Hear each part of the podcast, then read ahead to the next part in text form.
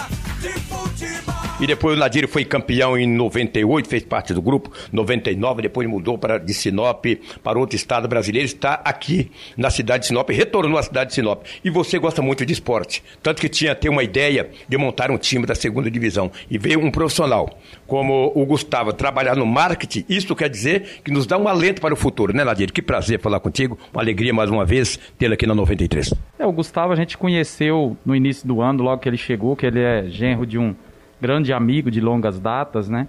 E a gente chegou a conversar sobre a intenção que eu tinha de colocar um time na segunda divisão esse ano. E estavam se organizando para isso acontecer quando veio a pandemia e hoje está indefinido se vai ter segunda divisão, se não vai. E por outros objetivos também, hoje, mesmo que a segunda divisão venha acontecer, não vai ser esse ano, mas o ano que vem, com certeza, nós vamos colocar um time na segunda divisão do Campeonato Mato Grossense. Qualquer time que participar do campeonato, seja ele segunda divisão, primeira divisão do estado, ou uma série é, do, do, brasileiro, seja D, C ou B, tem que ter um mar, tem que ter um. Para que possa fazer esse trabalho, para ter uma rentabilidade. Não pode hoje depender somente de bilheteria. Qualquer dirigente de qualquer clube de futebol tem que ser visionário, né, Nadira? Com certeza, Lobo. É o que eu falei com o Gustavo, assim.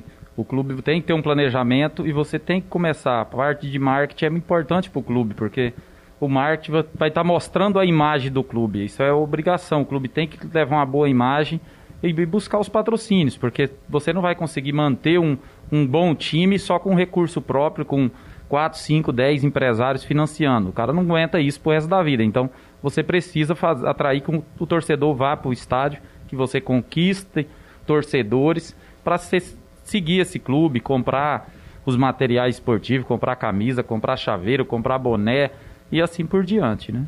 E eu sempre tive uma vontade de trabalhar com futebol profissional, mas um clube organizado, com CT de treinamento, com uma boa base, escolinha, tudo organizado, com academia, tudo isso. Então, esse ano eu ia começar o sonho pela metade. Eu ia ter o, o clube na segunda divisão, mas ia treinar o Sidão da associação, nos cedeu o espaço para treinar lá no campo da associação, mas não é o que eu planejo. Meu planejamento sempre foi retornar com um CT.